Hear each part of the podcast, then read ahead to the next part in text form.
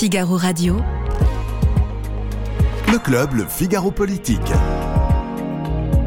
Yves Tréhard.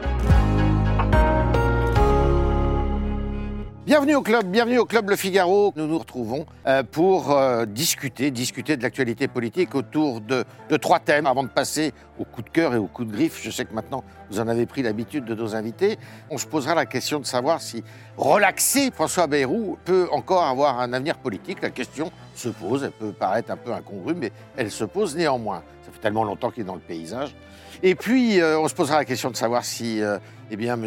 Attal, le Premier ministre, euh, qui n'est pas vraiment le meilleur ami d'ailleurs de François Bayrou, eh bien, a, a traversé comme il fallait cette crise agricole. Est-ce qu'il en sort affaibli ou au contraire, est-ce qu'il a montré qu'il était à la hauteur de sa fonction? Et puis, sondage après sondage, eh on nous dit que le Rassemblement national a déjà gagné euh, les élections européennes. On se posera quand même la question, puisque, comme vous le savez, euh, les sondages ne sont pas prédictifs.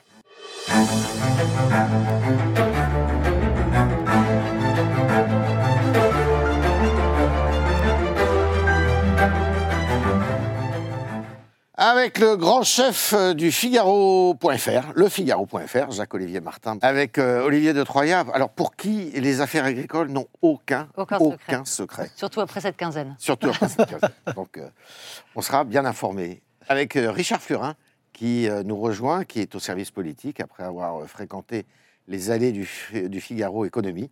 Euh, bienvenue au club. Et Merci. bienvenue au club aussi à Stéphane Zumstek, qui nous rejoint aujourd'hui, qui est euh, chargé de l'opinion euh, politique, notamment, euh, à l'Institut Ipsos. Alors, bah alors, je me tourne vers, vers Olivia. On va, on va pas tout de suite parler d'agriculture, mais François Bayrou, relaxé, est-ce que bah, il peut envisager, par exemple, de rentrer au gouvernement?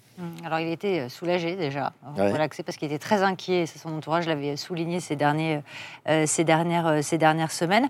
Il peut l'envisager. Alors en tout cas, il le souhaite. Effectivement, il a, on sait que euh, ça faisait partie aussi euh, euh, des sujets qui pourraient en- entraver euh, son, son entrée au gouvernement et ses ambitions présidentielles euh, en, en 2027. À ceci près qu'il avait été, euh, vous vous souvenez qu'il n'était pas le meilleur ami de Gabriel Attal. Mhm. On sait qu'il avait été particulièrement, euh, il avait particulièrement poussé euh, Julien Euh, euh, pour, euh, pour Ancien ministre Matignon l'Agriculture. ancien ministre de l'Agriculture, et que voilà, ce choix pourrait peut-être lui, lui être préjudiciable pour son entrée au gouvernement, dont on attend la deuxième, la nouvelle salve dans les, dans les prochaines heures, et particulièrement. Et puis il avait aussi souligné la droitisation de- de- du gouvernement, du gouvernement, du dernier gouvernement, euh, voilà, qui pourrait faire qu'il ne soit pas tout à fait dans la ligne, la ligne de ce de nouveau gouvernement. Stéphane Zumsek, c'est un, un allié essentiel pour euh, le président de la République, euh, François Bayrou. Oui, plus que jamais maintenant qu'il peut prétendre à revenir à jouer un rôle politique de, pre- de- de premier plan, évidemment. C'est c'est un. Alors, déjà, je pense que dans. Bon, François Bayrou a été très affecté parce qu'il lui, lui est arrivé il y a sept ans. Euh, ça l'a privé quelque part Bah, d'un- d'une carrière On ministérielle. qu'il avait été obligé de quitter le Bien sûr. ministère, le garde, enfin le- la fonction de garde des Sceaux. quelques Euh, jours, quelques semaines après sa nomination. Et, et dans l'esprit de François Bayrou, c'est lui, lui, François Bayrou, qui a fait que s'opère cette bascule, que s'est opérée cette bascule durant la campagne électorale de 2017. Rappelez-vous des enquêtes d'opinion avant. Ouais. François Fillon et Emmanuel Macron sont au coude à coude, mais euh, Emmanuel, Macron- Emmanuel Macron n'est pas encore le favori. C'est à partir du moment où il y a cette alliance avec François Bayrou et que François Bayrou décide de se retirer que les quelques, les quelques millions de, enfin les plusieurs millions de, de- de Français et Françaises disposés à voter pour lui vont se rallier très très massivement à la candidature d'E- d'Emmanuel Macron. Ce que je veux dire par là, c'est que dans l'esprit de François Bayrou, c'est lui qui a contribué à faire, ou en tout cas à faire élire euh, le président de la République. Et ça, évidemment, c'est- très important. Après, pour répondre à votre question sur son avenir et sur ses prétentions, il est en mesure aujourd'hui de réclamer plus que son poste de haut commissaire, évidemment. Euh, D'autant plus, et on le voit bien dans, dans- pas dans l'aigreur, mais enfin dans l'émotion dont il a fait preuve aujourd'hui, on voit qu'il a vécu une période très compliquée et qui est assez injuste quand on pense à ce qui s'est passé pour plein d'autres ministres par la suite. Parce qu'être mis en examen, avoir des démêlés avec la justice, finalement, on en a, on en a fini, et depuis bien longtemps, avec la jurisprudence Bérégovoy ou la jurisprudence Balladur. Aujourd'hui, vous êtes mis en examen, ça ne vous empêche pas de rentrer ou de rester dans un gouvernement. Lui, il a payé quelque part pour les autres parce qu'il est tombé un peu plus tôt que les autres. Alors justement, Jacques-Olivier Martin, la, justice, là, essaie d'essuyer quelques revers quand même, parce que euh, Dupont-Moretti, garde des Sceaux, qui a été euh, relaxé, euh, monsieur l'ancien ministre du Travail, Olivier Dussopt, Olivier Dussopt, mmh. qui a été aussi, lui, relaxé, et maintenant, François Bayrou, relaxé. ça veut dire que bah, c'est bah, beaucoup d'ennuis, je dirais, et beaucoup de réputation salie euh, pour pas grand-chose. Alors moi, je vais pas juger la justice, c'est absolument, j'en suis pas compétent et c'est pas ce que je souhaite faire. En tout cas, ce qui est sûr, c'est que cette présomption d'innocence, pour le coup, euh, il faut vraiment la respecter, la défendre. Et finalement, ça, ça peut justifier d'une certaine manière euh, qu'un ministre je ne sais pas s'il puisse rester au gouvernement, mais en tout cas qu'on ne l'enterre pas tout de suite. Euh, euh, et, euh, ça, me semble assez clair qu'il faudrait. J'espère qu'il y aura une jurisprudence, mhm. quelque part, une nouvelle jurisprudence. gouvernementale. Gouvernementale pour qu'on maintienne effectivement les, les personnalités qui sont devant la justice pendant le, en début de mandat ou au cours de, de, leur, pas de leur mandat, de leur, leur présence au gouvernement. Voilà. Après, euh, euh, sur l'avenir, euh, bah, sur l'avenir, c'est compliqué à dire. Il y a un tel rajeunissement. On a, moi, j'étais surpris de voir que du personnel politique, François Bayrou, il incarne. On a l'impression que alors. Moi, j'ai fini par vieillir, mais j'ai l'impression que je le connais depuis que je suis tout petit, François Bayrou. Moi aussi.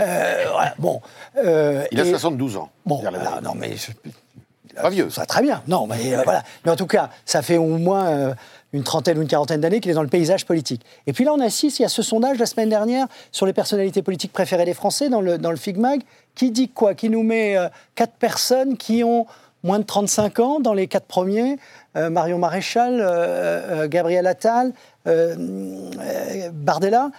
Je, me dis, est-ce que on peut imaginer aujourd'hui que ce, changement de génération finalement présage de l'avenir y a-t-il un véritable renouvellement politique Moi, je suis peut-être assez prêt à le croire. Donc, je ne sais pas s'il va revenir. Je pense qu'il en a très envie, François Bayrou. Mais alors, après, les Français sont pleins de contradictions. Ils ont élu un président très jeune, ils ont un Premier ministre très jeune. Est-ce que euh, enfin, contradiction en tout cas, est-ce que demain, ils n'auront pas envie de quelqu'un, d'un ancien, de, peut-être. Mais euh, moi, je suis surpris de ce contraste entre cet homme de 72 ans et des gens qui ont 40 ans de moins que lui. Oui. Est-ce que ça euh, peut le mettre en position de force pour dire euh, au président de la République, bon, même si euh, lui ne songe pas et il ne veut pas entrer au gouvernement, bah, de rééquilibrer, parce qu'on sait que c'était ça qui mezza voce le, le chagrinait, c'est de voir que la balance penchait pas mal à droite hein, au gouvernement. Oui, tout à fait. François Bayrou, lui, ce qu'il veut avant tout en 2027, c'est que ce bloc central que Emmanuel Macron a réussi à créer en 2017 continue de perdurer au-delà d'Emmanuel Macron. Euh, c'est ce qu'il dit, euh, c'est ce qu'il dit assez, assez régulièrement. Euh, sur, sur la nomination de François Bayrou au gouvernement, c'est une rumeur. On parle de, de remplacement d'Amélie Oudéa-Castéra, qui est dans, pas dans de mauvais draps. Il a été lui-même ministre de l'Éducation. C'est des, questions. C'est un retour vers le futur, là. Exactement. ça fait 30 ans, quand même. Hein, bah, en l'état, ça n'est qu'une rumeur. C'est contesté par des conseillers de, de l'exécutif. Euh, mais il y a quand même quelque chose qui est assez euh, intéressant à, noter, c'est que le remaniement euh, n'aura pas eu lieu avant cette décision de justice de ce matin. Il n'aura pas lieu aujourd'hui et vraisemblablement demain, si on en ouais. encore une fois les conseillers de l'exécutif. C'est quand même une indication, sans dire que ça, ça, signifie que François Bayrou entrera au gouvernement, en tout cas sur les équilibres politiques dont, vous parliez avec le Modem, c'est quelque chose qui est à noter et qui est, qui est important, intéressant, sachant que François Bayrou veut qu'on garde au moins quatre membres du Modem au, sein du gouvernement, euh, comme c'était le cas avant. Alors qu'il n'y en a qu'un actuellement, qui est Marc Fesneau. Hein. Dans l'équipe resserrée, exactement. Euh, Olivier de Troyer, moi je veux bien euh, être un peu taquin quand même, parce que lui, il est relaxé, mais les autres, huit autres, j'étais 11, je crois, à être mmh. poursuivis, sont condamnés, hein, à soit de la peine de prison avec sursis, certes, des années d'inéligibilité, et euh, si lui avait été frappé par ça, ça aurait été compliqué aussi pour lui. Et puis euh, des amendes, et puis le parquet peut faire appel, c'est pas terminé. Mmh. Euh, donc Euh, pourquoi lui, il, est, il sort de là, euh, je dirais, Alors, complètement euh, Il est passé- blanchi on voit que la balle est passée pas très loin parce qu'en fait, il Ouais. sort euh, au bénéfice du doute. Je crois Oui, que c'est ce, ça. qui a- c'est ce qui a été Ouais. annoncé par, par, par le parquet. Et ce qui est compliqué pour lui, c'est qu'il a toujours mis en avant sa probité euh, Oui. euh, politique. Euh, donc Il effectivement, en avait fait un thème de sa campagne de 2017. Voilà, exactement. Et que c'est aujourd'hui la difficulté qu'il va avoir euh, à gérer, essayer de, voilà, de, de, de faire oublier ce- ce- cette, cette tâche sur son CV, on va dire, qui est, qui est jusque-là euh, euh, impeccable. Donc, effectivement, on voit que la, la- la queue de comète de cette affaire pourrait durer encore, encore quelques, Quelque temps. quelques temps. Et c'est la principale difficulté qu'il aura à gérer. Maintenant, il a été, il a été acquitté. euh, euh, donc effectivement, ça fera peut-être ju- jurisprudence sur la capacité aussi des, hommes politiques à poursuivre leur carrière malgré ce qu'ils ont pu, euh, ce qu'ils ont pu, euh, les doutes qu'on a pu avoir. Alors Stéphane euh, je voudrais continuer sur ce que disait euh, Jacques-Olivier Martin. Il y a un renouvellement de génération, là. C'est vrai que les grognards, tels qu'on les appelle du macronisme, euh, ils ont un peu moins pignon sur rue quand même. hein. Euh, Ils sont un peu moins écoutés peut-être. hein. Oui, on les voit moins. Alors, est-ce qu'ils ont été purgés, évacués à cause de leur euh, grand âge? Je ne pense Ouais. pas non plus. hein. Je, je- je- je ne pense pas. Euh, tout le monde a entendu dire que Richard Ferrand était le bienvenu au sein euh, d'un gouvernement auquel il n'a Ouais. pas voulu appartenir. Des gens comme Castaner ont décidé de se mettre en retrait pour parler des grognards, ou en tout cas des, Ouais. des gens d'un âge de catégorie d'âge intermédiaire et pas Voilà. que, des 30 que des gens de 30 ans euh, qui ont accompagné Emmanuel Macron depuis le début de son aventure. Et, euh, en tout cas, ce que je peux vous dire, c'est qu'on ne voit pas dans les enquêtes d'opinion une sorte de dégagisme ou de volonté de dégagisme, parce que l'on considère qu'après 50 ans, 60 ans, 70 ans, peu importe, C'est fini. euh, c'est fini, puis les gens ont fait son temps. Les gens arrivent encore à durer. Et quelqu'un comme François Bayrou, qu'on a peu vu, peu, peu entendu depuis qu'il a quitté le gouvernement euh, dès 2017, n'est pas quelqu'un qui est considéré comme euh, de fini ou d'un ou d'un autre temps. Bien au contraire. Et d'ailleurs, j'en veux pour preuve un autre élément qu'on n'a pas encore abordé, c'est que au-delà de son âge, c'est quelqu'un qui a toujours bénéficié d'une image un petit peu à part, un petit peu atypique dans le paysage politique Laquelle? français. Alors, et, et ça, ça a commencé à partir du moment où il a définitivement rompu avec la droite dite de gouvernement pour devenir ce, ce Macron avant Macron, en fait, qui n'a pas réussi à l'époque, mais de faire un candidat qui n'était finalement pas ni de gauche ni de droite, mais un candidat de centre et pas uniquement de, de centre droit. Euh, Quelqu'un qui est. Alors, d'abord, il y a ses origines, origines paysannes. C'est un vrai contre-miroir, un contrepoint de- d'Emmanuel Macron aujourd'hui. Et rien qu'en cela, ça peut lui permettre de devenir, dans, dans l'architecture politique de la Macronie pour la, fin du, pour la seconde partie du quinquennat, comme quelqu'un de très complémentaire.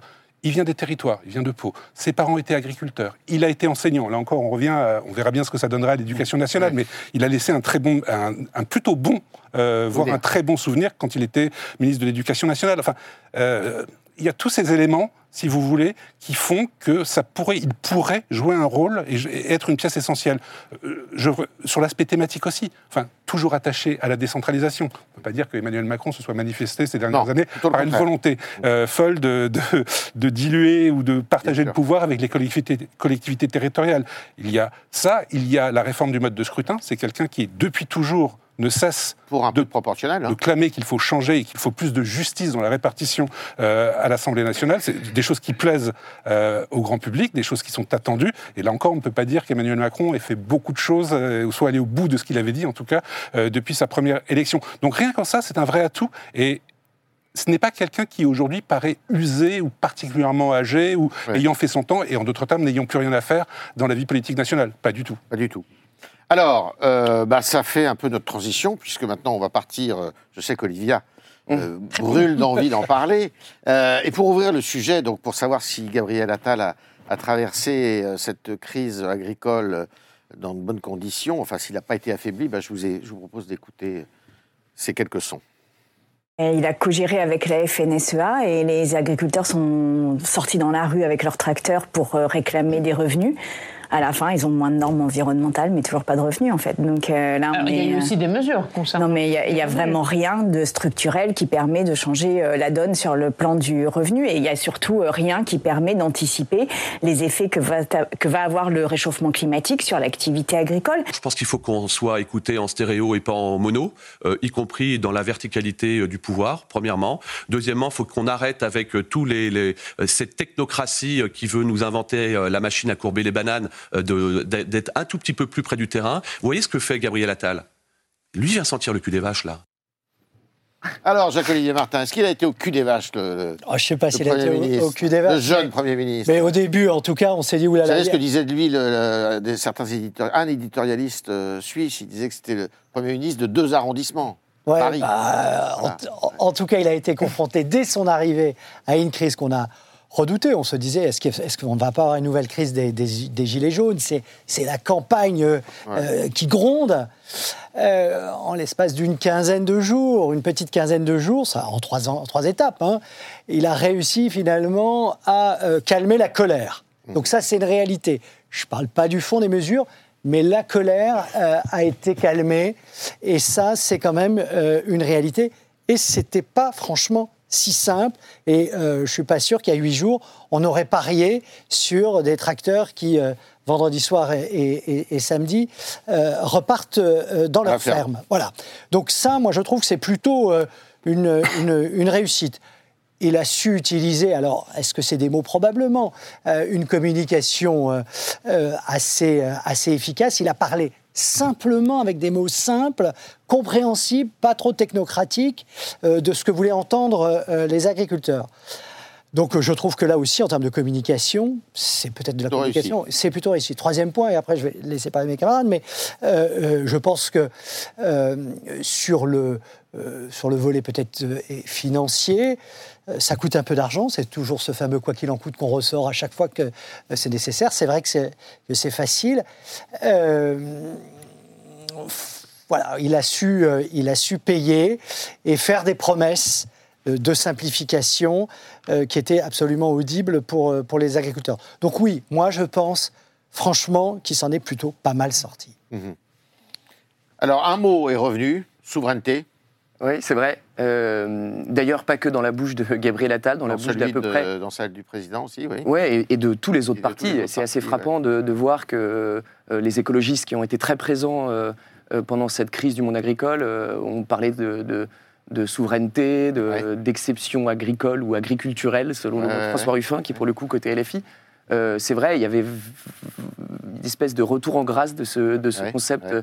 euh, de souveraineté. Je voudrais revenir juste un instant sur euh, ce que vous disiez à propos de Gabriel Attal, qui de facto, eh bien, si ce n'est le ministre, de, enfin le premier ministre de deux arrondissements, en tout cas un premier ministre euh, parisien, Citadin. euh, citadin.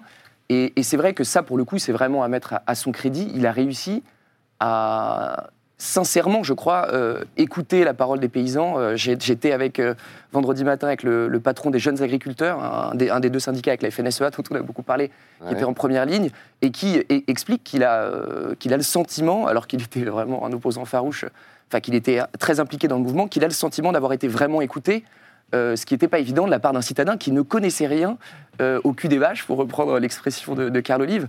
Donc euh, de ce point de vue-là, c'est vrai que c'est une, vraie réussite, et je pense pas que en termes de communication, aussi en termes politiques. Il imprime la marque, et la méthode Attal, dont on vantait beaucoup. Il a fait preuve de, son efficacité, alors que c'était pas évident de la part d'un Premier ministre aussi. Néanmoins, néanmoins, Sandrine Rousseau, je vais faire un peu l'avocat du diable, elle n'a pas tout à fait tort.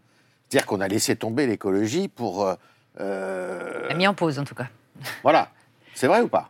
Alors, c'est vrai que sur ce sujet, sur le sujet de la réduction du glyphosate, euh, du- pardon, de ré- réduction des pesticides, on l'a mis en pause. Ouais. Euh, le plan, fameux plan Ecofito dont on a beaucoup parlé, Ouais. n'a ceci dit jamais vraiment marché. Ça fait des années qu'on promet de, de baisser la, réduction des pesticides. Ce qu'on a surtout baissé, c'est le soufre. Enfin, sans rentrer dans les, dans- trop dans les détails, mais euh, le soufre et le cuivre qui sont utilisés en agriculture euh, biologique. Donc, on n'est pas vraiment dans, dans- dans ce qu'on voulait, euh, ce qu'on voulait euh, baisser. Là où il y a un vrai, euh, une vraie avancée, c'est sur ce sujet des normes.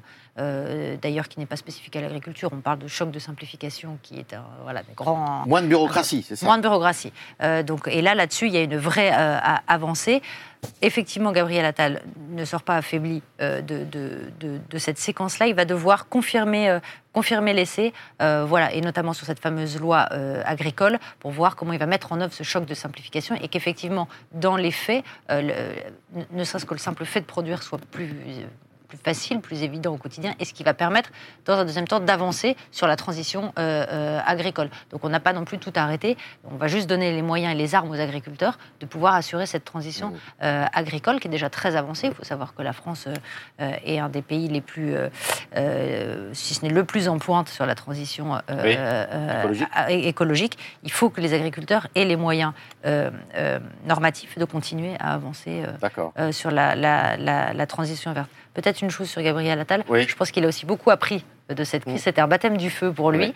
On a eu cette première séquence, euh, alors pas au cul des vaches, mais derrière les ballots de paille, euh, où il a voilà, cajolé euh, Jérôme Bail, etc., sans bien se rendre compte qu'il y avait la FNSEA, les, les JA aussi, qui étaient, devaient être des interlocuteurs privilégiés. Ces syndicats ont su le lui rappeler la semaine d'après. Et c'est là qu'il a euh, aussi compris comment il fallait euh, fonctionner avec le, monde agricole qui est très organisé et très syndiqué. Donc il a lui aussi beaucoup appris euh, cette crise le salon de l'agriculture sera quand même un test là. Euh, ah, bien sûr. Que ça peut repartir à tout moment? Ça peut, je pense qu'il va y avoir une espèce de faux plat jusqu'au salon de l'agriculture pour voir comment toutes ces promesses se traduisent peu à peu dans, le, dans, les textes, dans les faits, et à Bruxelles surtout, hein, puisqu'il y a encore tout un, tout un pan européen sur lequel il va falloir traduire ça euh, dans l'adaptation du fameux pacte vert, enfin le Green Deal euh, européen. Et en tout cas, les syndicats comptent bien maintenir à bas bruit la pression jusqu'au mmh. jusqu'au salon de l'agriculture. On sait que c'est une caisse de résonance politique majeur.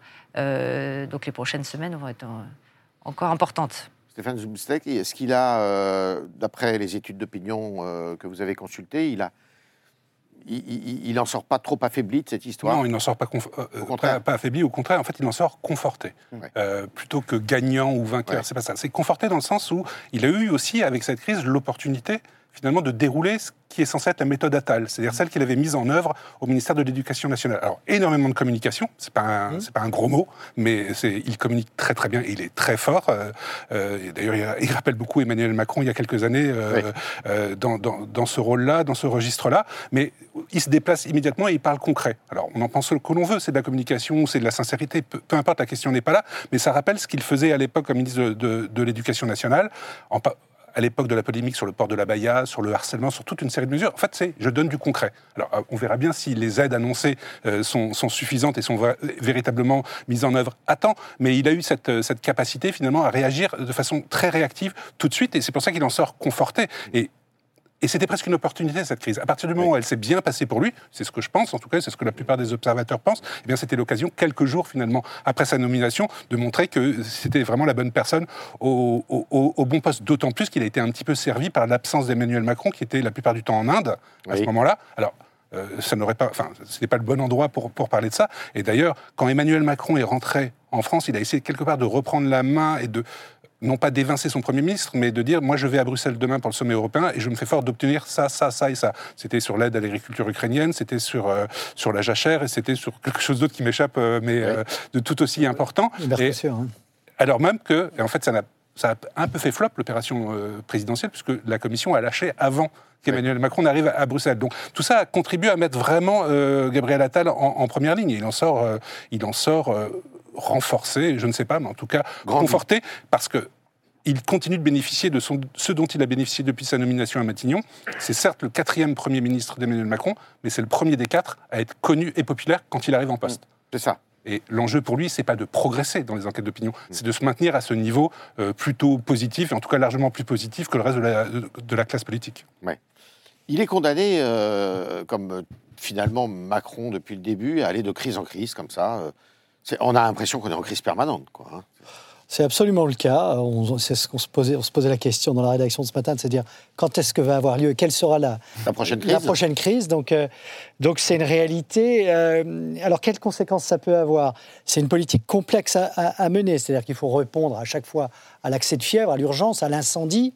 Euh, moi, je note, et je le disais tout à l'heure, que pour l'instant, le seul moyen qu'on a réussi à mettre en œuvre, pour euh, éteindre le feu, comme euh, c'est déverser euh, des milliards, je caricature, mais face à la colère. Là, c'est 400 millions. Hein. Là, c'est 400 millions, voilà. Mais bon, généralement, à chaque crise, on déverse un, petit peu d'argent. Donc, ça fait une politique de l'arrosage en urgence pour éteindre un incendie.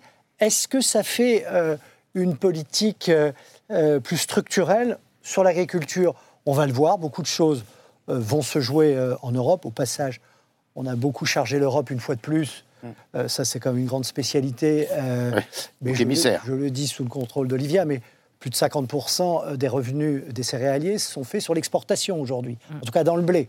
Donc on a besoin d'exporter. Donc il faut quand même les accords avec les différentes zones du monde. Ce sont des choses essentiels dont on a profité et dont on profite. Alors effectivement, on, vient euh, importer en Europe et je pense que les clauses miroirs, c'est quelque chose de très important, qu'on ait tous au moins les mêmes règles. Mais mmh. je pense que fermer les frontières, moi, je, le libéral que je suis, pense que c'est une erreur. Euh, en revanche, qu'on joue avec les mêmes règles, ça serait une très bonne chose. Alors, je reviens très, très vite sur, sur ces crises à répétition. Oui, c'est vraiment le lot. Euh, euh, c'est un monde totalement instable, parce que ces crises, elles sont nationales, elles sont internationales. en fait, on est en transition partout. Quoi. Mais des crises, les, les chefs d'entreprise qu'on voit nous disent qu'ils n'arrivent pas à faire un budget annuel parce que tous les trois mois, il y a quelque chose qui survient, une crise économique avec la Chine, euh, euh, le, Green Deal américain, vous voyez, sur, tous les fronts, géopolitiques, euh, économiques, on a une succession effectivement de crises qui poussent nos dirigeants, en tout cas, il n'y a pas qu'Emmanuel Macron, dans les autres pays c'est pareil, de gérer en urgence, donc on éteint l'incendie. Mmh. Est-ce qu'on réforme structurellement? Ben, On a tendance à oublier parce qu'une crise chasse l'autre et on a tendance à oublier euh, de regarder s'il y a des choses qui ont euh, évolué structurellement. Je, dis juste, euh, et c'est une parenthèse, toujours sur le monde économique que je connais bien, je voyais deux chefs d'entreprise la semaine dernière qui me disaient quand même que, par exemple, sur l'attractivité de la France, ces genres de réformes un peu profondes, le fait qu'il y ait une continuité depuis 6 ou 7 ans avec certaines réforme économique un peu structurelle, stabilité de la fiscalité, euh, meilleure attractivité, enfin bon, bref, il se passe quand même un mouvement de fond euh, qui était plutôt, en tout cas positif, sur le front économique. Alors vous qui les fréquentez beaucoup, euh, Olivia, les rapports de force politique à l'intérieur du monde paysan, est-ce qu'ils ont changé? Est-ce qu'on sent une poussée réelle du Rassemblement national? Alors que jusqu'à présent, on disait que le vote de, cette population-là était plutôt une, population euh, de centre droit, euh, majorité présidentielle et, LR. On sent la tentation effectivement euh, populiste qui monte un peu dans le, dans le, monde, dans le monde agricole. Et d'ailleurs, le RN, peut-être qu'on en parlera aussi après, euh, un peu plus tard, a profité hein, de ce mouvement-là pour essayer de. Euh, ça a marché? Ah, ça, ça, a marché. Ça a marché. Et d'ailleurs, ça, date d'avant euh, ça date d'avant ce, ce mouvement-là. On se souvient que Marine Le Pen, l'année dernière, c'était. Enfin, avait enfin, s'était opposé pardon, à la défiscalisation du fameux GNR, le gazole non routier. Donc ça a trouvé un écho euh, euh, formidable euh, chez, les, chez les agriculteurs. Pareil sur les normes, Jordan Bardella avait fait une sortie sur, le, je crois que c'était au Salon de l'agriculture l'année dernière, l'année dernière sur l'excès normatif. Donc on voit que voilà, ce, mouvement agricole a été un formidable terrain de développement pour le, pour le Rassemblement national. Et c'était la crainte de l'exécutif. C'est pour ça qu'il y a eu une réaction aussi vive et immédiate et aussi importante pour éteindre le feu et circonscrire un petit peu dans la durée euh, cette, ce, mouvement agricole sur lequel, voilà, qui était un boulevard pour le Rassemblement, euh, le Rassemblement national.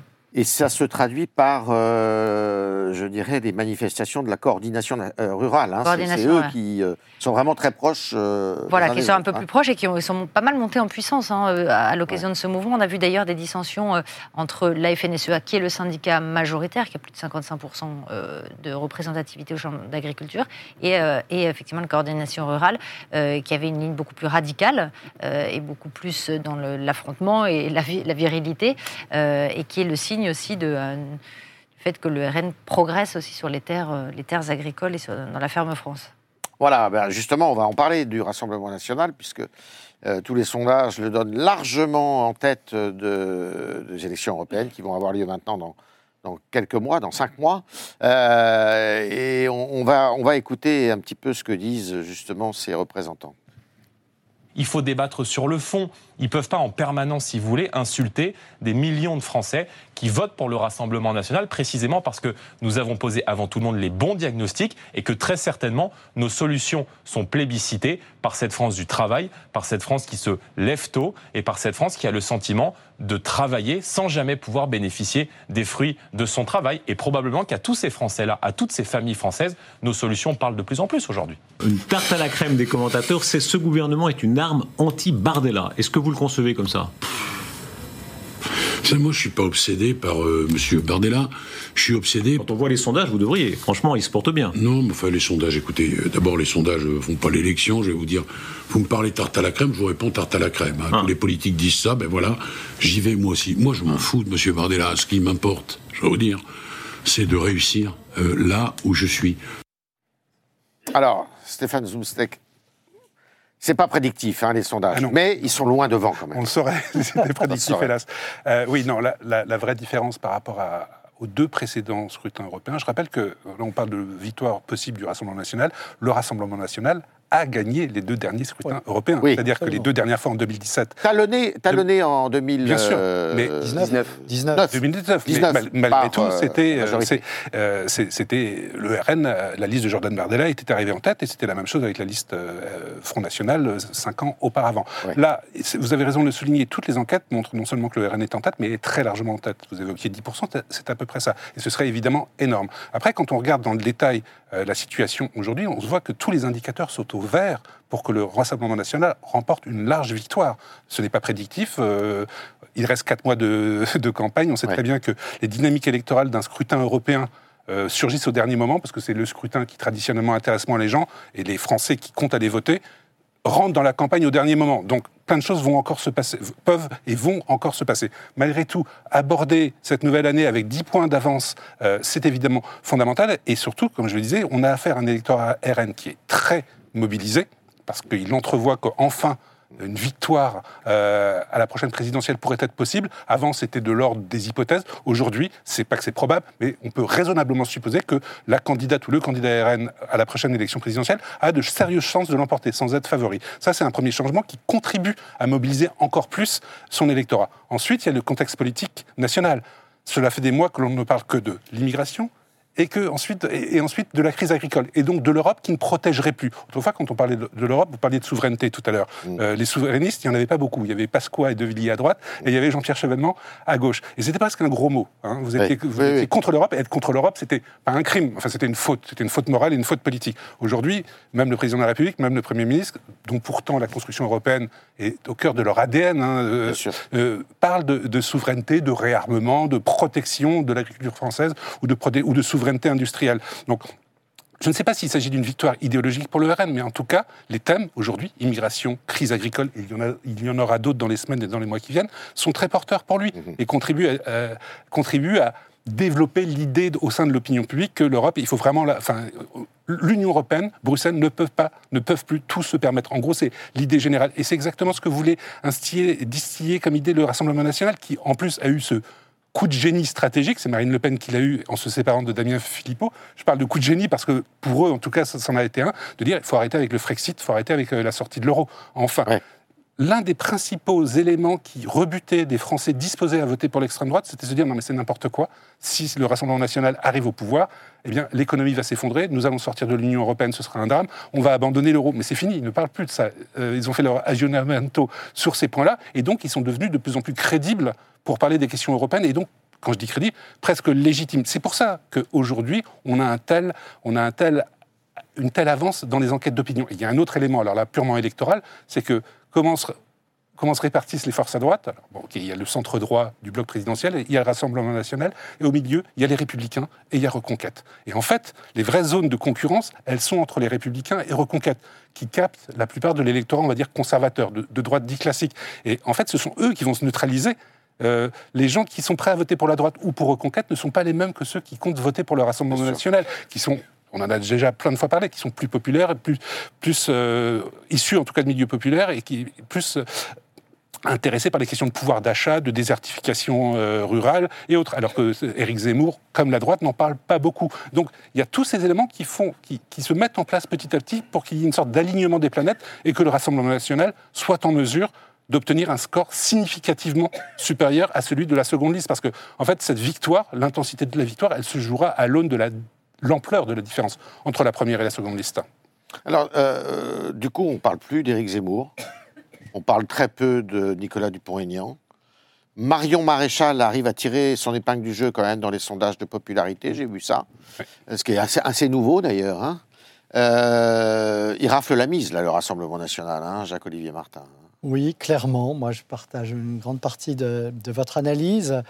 Euh, les autres partis de droite, effectivement, sont neutralisés. Euh, si on, se projette, j'ai envie de dire, ce que je, si je devais ajouter un élément, c'est que je pense que euh, donc le Rassemblement national est premier parti français au Parlement depuis des années et a voté à peu près contre tout projet de réforme en Europe euh, depuis 5 euh, ans, peut-être même 10, je n'ai pas regardé. Donc c'est un parti euh, qui peut gagner et qui va voter contre toute évolution, tout projet en Europe, qui a su effacer finalement tous les éléments, vous le disiez, qui pouvaient faire peur aux, Français. Ce qui, moi, j'ai envie de dire, me manque, c'est quel projet européen? Enfin, on va, Est-ce qu'on va parler d'un projet européen pour, le, pour le Rassemblement national? On sort plus de l'euro, on veut plus de Frexit. Euh, euh, sur les frontières, je précise les règles, hein, euh, l'entrée dans l'Europe, c'est effectivement une politique, une politique européenne. on a vu, comment elle s'appelle, Mélanie en Italie, partir sur des bases très fortes. Alors on était dans son état en Italie, mais en disant je vais imposer tel changement. Et puis on se rend compte que l'Europe, c'est quand même 27 États, donc on ne peut pas faire non plus ce qu'on veut. Ce qui, moi, euh, me pose problème aujourd'hui euh, dans, cette, dans cette campagne, c'est que le parti qui est en train de faire la, course en tête, il a su effacer tout ce qui faisait peur, euh, il a montré qu'il ne votait rien. Enfin, comme évolution, il votait contre tout. et j'ai envie de dire, est-ce qu'il n'y a pas un moment où j'espère que ses adversaires vont savoir le dire, d'où qu'ils soient, et vont. Et j'espère qu'on va aller vers, une campagne, quand on sera rentré un petit peu dans le dur, où on va véritablement parler de projet et pas seulement de, de résistance, de critique euh, et d'un non systématique à tout. Voilà un peu moi la façon dont je ressens les choses. Voilà. Alors, il y en a qui n'arrivent pas justement à faire euh, contre-feu et à faire de la critique, c'est LR. Hein. Euh, eux, alors là, pour le coup, ils ne savent plus tellement où ils habitent. Hein. Oui, c'est vrai qu'on a du mal à. Euh, François-Xavier Bellamy euh, a du mal à exister dans cette campagne. Il est aujourd'hui au Sable d'Olonne. On verra euh, ce qu'il faudra, ce qu'on retiendra de ce, déplacement. c'est très juste. Pour, pour prolonger ce que vous disiez sur Jordan Bardella, je vais peut-être vous poser une question, mais moi, je me demande si partir aussi haut dans les sondages, aussitôt dans la campagne, euh, ne peut pas lui porter préjudice, précisément pour les raisons que vous donniez. C'est-à-dire que si euh, des partis comme euh, en particulier la majorité présidentielle finit par récolter quelques voix, qui lui suffiront évidemment pas pour vraisemblablement gagner cette, cette élection, il, il, restera pas, il pas moins que Bardella sera peut-être à 27, 26, et donc la majorité présidentielle à 21, 22. Quel enseignement on tirera de ce résultat? Même s'il est largement en tête, est-ce qu'on ne dira pas, eh ben, voyez, regardez, Bardella était promis à plus de 30% dans les sondages. Il est finalement à, 26 et à, et à 4-5 points de la majorité présidentielle. Oui, mais ce serait presque injuste à l'égard du Rassemblement national de dire vous n'avez pas gagné parce que vous n'avez que 5 points d'avance.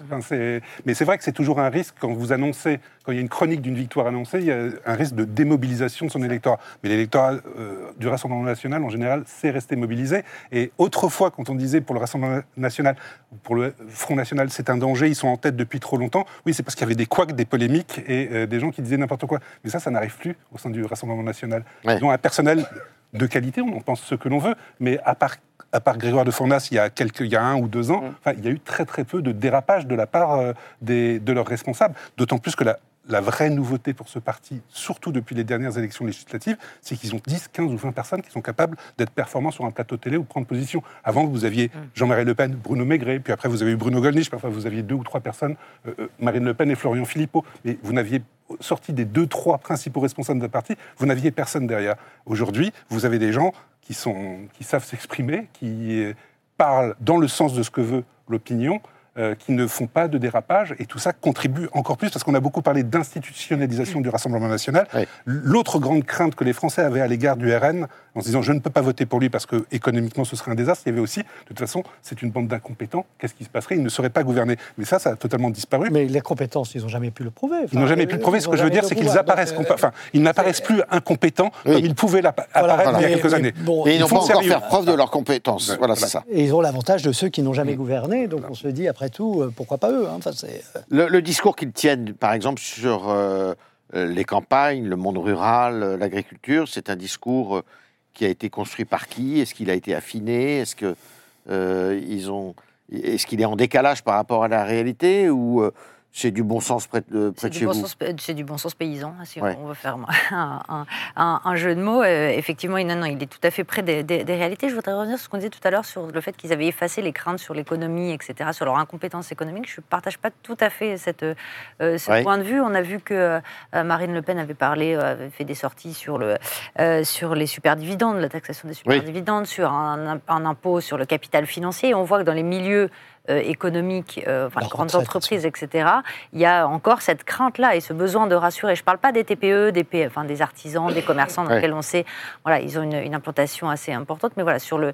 euh, les grandes entreprises, il y a, il y a un sujet de, euh, aussi de, de rassurer, de dédiaboliser sur le- leur, programme, euh, leur programme économique qui euh, feront partie aussi euh, intégrante de la mobilisation de leur électorat euh, pour ces européennes. Bien sûr. Alors, on va passer à, cette séquence euh, qui est un peu nouvelle maintenant. hein. Ça fait euh, quelques semaines qu'on l'éprouve. C'est euh, la séquence des coups de cœur et des coups de griffe. Ben, on va commencer avec vous, Olivia. Vous allez nous dire, on va commencer par le coup de griffe. On va pour- commencer par le coup de griffe. Moins que vous vouliez euh, autre chose. Non, le coup de griffe, c'est bien. Je vais laisser, euh, je crois, parce que j'avais le même coup de griffe que mes, euh, que mes confrères, donc je vais les laisser parler de, de, de la votation de ce week-end. Moi, je voulais faire un coup de griffe contre Bruno Le Maire. Alors, non pas tant Ah. Bruno Le Maire, voilà, qui, alors, qui a le mérite d'être aujourd'hui le seul gardien des finances dans ce gouvernement. Hein, on parlait des, euh, des- des millions déversés euh, et de la politique du chèque contre laquelle il est le, le seul à lutter. Donc ça, je lui, euh, on peut lui rendre grâce. Euh, ceci dit, la, la semaine dernière, il a appelé, enfin, il a fait une sortie sur les distributeurs et les industriels de l'alimentaire en leur disant Oui. si vous ne respectez pas la loi Egalim, vous aurez des sanctions. Ce qui là aussi est une bonne chose, mais ce qui est un peu fort de café après euh, leur avoir demandé pendant des mois et des mois de baisser les prix, euh, d'avancer les négociations commerciales, de faire des paniers anti Gros paradoxe. voilà, de faire des paniers anti-inflation euh, et, de, et de serrer les marges et serrer les coûts. Et voilà, maintenant, ce changement de pied, je trouve ça un petit peu. Euh, Un peu facile. Un peu facile. On parlait du retour du politique euh, il n'y a pas longtemps dans une de vos émissions. Ouais. Euh, voilà, c'est pas toujours de bonne, de bonne augure. Ouais, et c'est pas compatible. On peut pas défendre l'un et défendre l'autre. Défendre l'autre. On est dans l'incohérence. Le coup de cœur? Le coup de ah, bah, je vais revenir à mes agriculteurs quand même. Ah, Euh, voilà, alors. je voulais revenir. Alors c'est pas tout nouveau, mais vous vous souvenez de ces panneaux inversés Ouais. euh, dont on a quand même beaucoup parlé. Je trouvais ça d'un point qui, de vue qui ont commencé à être inversés à partir de l'automne. Ah hein. oui, c'était moi octobre-novembre et ça rappelle que le monde agricole, si euh, euh, syndiqué qu'il soit, n'est pas dans, en soi dans la violence et dans l'affrontement. Quand ils vont dans l'affrontement, c'est pas pour rien. Il y a eu une volonté depuis des années, des mois, d'expliquer les problèmes, de, ne- de rester, euh, euh, enfin, d'avoir une, une approche pacifique des sujets, de continuer à nourrir les Français pendant le, euh, le, le, euh, le confinement. Et euh, voilà, symboliquement, je trouvais que c'était le, le- le symbole de la lu- lutte agricole et de la légitimité de, la, de, de la lutte agricole. Et au moment où on voit que Sudrail appelle à nouveau à bloquer les vacances, euh, les vacances Français. scolaires, voilà, je trouve que la dignité euh, agricole dans leur combat euh, est importante. C'est vrai ça, Stéphane Zoubsnek. le- Les agriculteurs, ils sont populaires, quoi qu'il arrive. Ah, ils sont ultra populaires, ils sont Beaucoup adorés. plus que n'importe quelle Et autre beaucoup plus, catégorie alors, euh, professionnelle. oui, avec les, les- les populations de soignants, voilà. Enfin, Oui. et, ça, et ça depuis la pandémie, pas avant. hein. Bien sûr. Oui, non, les, les- les agriculteurs suscitent euh, énormément de sympathie, mais c'est de la bienveillance qu'on éprouve à, à- à leur égard, parfois de la compassion. Ouais. Parce que l'image de l'agriculteur, alors bien sûr qu'il y a plein de types d'agriculteurs, il y a des agriculteurs très riches, très puissants, mais dans l'esprit des gens, un agriculteur, c'est quelqu'un qui se lève très tôt, qui se couche très tard et qui ne gagne rien, en fait, Ouais. et qui a une vie euh, extrêmement difficile et qui meurt avant les autres, en fait, pour faire, pour faire simple. Donc, au-delà du fait qu'il nourrit, il nourrit la population. Mais donc, il y a une vraie, une vraie empathie qui est aussi doublée du fait que la proportion des Français qui ont des origines à minima rurales, voire euh, agricoles, elle est à deux ou trois générations, elle est évidemment tr- très importante et les gens n'ont- pas oublié ça, ça. Reste euh, en, en arrière-fond. Ils sont très populaires et le mouvement a été très populaire. D'ailleurs, quand on évoquait le siège de Paris, c'était les termes qui étaient euh, utilisés, les gens, notamment les provinciaux, étrangement, n'y voyaient absolument aucun in- inconvénient. Aucun inconvénient. Bah, euh, moi, j'aimerais euh, repenser au papier que- qui a été écrit sur les agriculteurs, les témoignages d'agriculteurs à l'Assemblée, euh, des LFI, et tu le raconteras mieux Ouais. que moi, au, au Rassemblement national. Ils sont une dizaine, hein, c'est tout. Ouais. Ce que, j'ai, bah, raconte, ce que je trouve très étonnant, enfin pas très étonnant, mais très intéressant, c'est qu'ils partagent les mêmes soucis et globalement la même vision quand ils parlent et de leur métier et de leurs revendications. Et c'est, c'est ça qui est quand même, il y a, il y a- ça transcende presque les, les, les catégories, les partis. Oui, exactement. Ils, viennent de. Je crois que tous les partis politiques, en tout cas les principaux, ont des agriculteurs parmi leurs rangs à l'Assemblée nationale. Et euh, ils sont tout à fait d'accord sur le constat. Euh, en revanche, sur les solutions qu'il faut apporter, les clivages politiques reviennent. Voilà. Gardez la parole alors. Ouais. Alors le coup de cœur, le coup de griffe. Le coup de griffe, euh, il est. euh, J'ai été un peu énervé par la polémique euh, soulevée par la présence des élus LFI euh, au- à l'hommage des victimes du 7 octobre, qui sera rendu mercredi 7 Ouais, février, de, mercredi de cette semaine. Je trouve que les élus LFI auraient pu éviter de nourrir cette polémique-là. Manuel Bompard disait hier, donc, qui est coordinateur national du mouvement, disait hier on n'a pas envie de faire de la politique, on veut juste rendre hommage aux victimes. Euh, alors que c'est les premiers à politiser ce, ce débat. Euh, et, Une euh, espèce vrai- d'indignité. Exactement.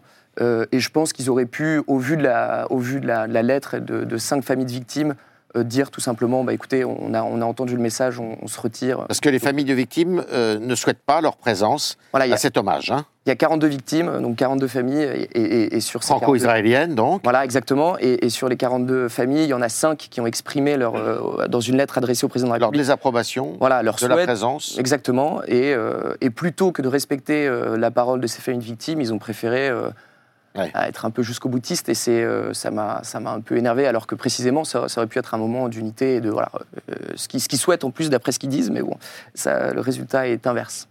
Ça peut pas être un moment d'unité si justement ils sont pas acceptés. Ouais. Euh, C'est vrai, vrai, oui, c'est- vrai, mais ils auraient pu, je trouve qu'ils auraient pu euh, écouter le, le- le- le des familles qui sont quand même assez centrales dans, le, dans, ces moments, dans ce moment-là. Coup de cœur. Coup, de cœur, euh, j'ai eu du mal à trouver, mais euh, finalement, mon, mon cœur va euh, aux apiculteurs, Ah. euh, qui sont une forme de- de- d'agriculture. Je ne sais pas si on peut dire ça, mais en tout cas, Bah, Ah bah, euh, moi, c'est une profession que j'a- j'apprécie beaucoup et j'apprécie aussi beaucoup le miel. Euh, on les a pas beaucoup entendus. On a parlé un peu du miel, de la concurrence du miel chinois, du miel Ukrainien. ukrainien, euh, mais, euh, mais on les a pas beaucoup entendus. Ils sont rassemblés hier ou, ou aujourd'hui, je ne sais plus, à Lyon pour faire entendre leur voix. Et je trouve que c'est une noble cause dont il faut, euh, euh, donc il- qu'il faut aussi, euh, euh, dont il faut aussi savoir se saisir. Voilà. Ils sont combien les apiculteurs, euh, Olivia? Vous me posez une colle. Euh, vous me posez une colle. Euh, je- mais tout le monde fait plus ou moins du miel. Ouais. Euh, Aujourd'hui, on n'a pas besoin d'être Même le apiculteur. Figaro en Même fait, le hein. Figaro, on en fait sur le toit. Donc, euh, vous voyez Stéphane Zumsek. Alors votre coup de griffe? Alors, ce, ce sera le même que le coup de cœur, mais vous, enfin, le même sujet en tout cas. Ah bon mais, mais- Oui, mais Non, c'est la votation qui a eu lieu hier à Paris sur les alors. SUV. Alors, je ne vais pas parler d'Anne Hidalgo, ce ne sera ni un coup de griffe, ni un coup de cœur à l'égard de, de la maire de Paris, le faire. euh, ni à l'égard de la circulation des SUV dans les grandes agglomérations.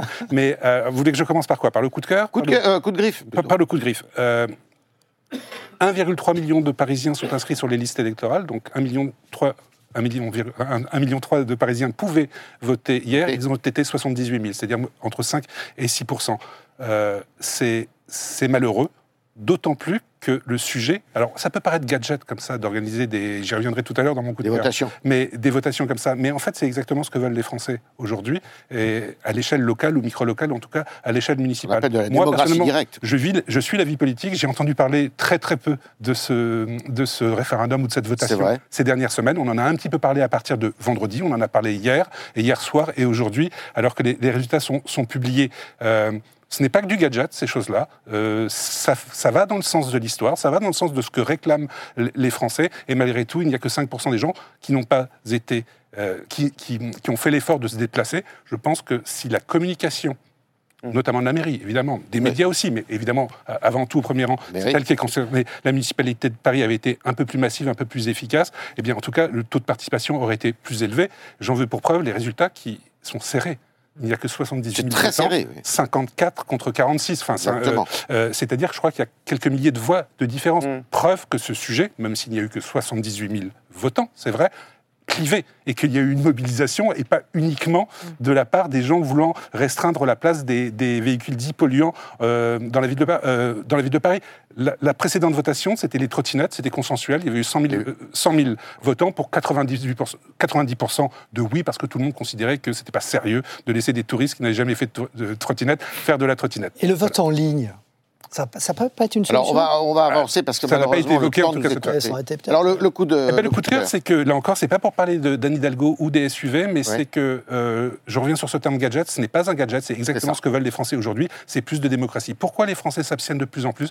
Pourquoi les Français ont une, une image de plus en plus négative et parfois très hostile à l'égard de leur personnel politique? C'est qu'il y a toujours cette idée reprise par, reprise par les populistes, d'ailleurs, qu'on vote et puis après on nous oublie. Et, euh, et- et le fait de voter, donc, ne valide pas notre blanc-seing pour euh, toute la période d'un mandat, notamment présidentiel. On l'a vu euh, lors euh, des manifestations sur le projet de loi de réforme des retraites. C'était un des leitmotifs des manifestants. C'est pas parce qu'on a voté pour Macron qu'il a le droit de toucher à nos retraites. Et ça va dans le sens de l'avenir. ça va dans le sens de ce que veulent les Français.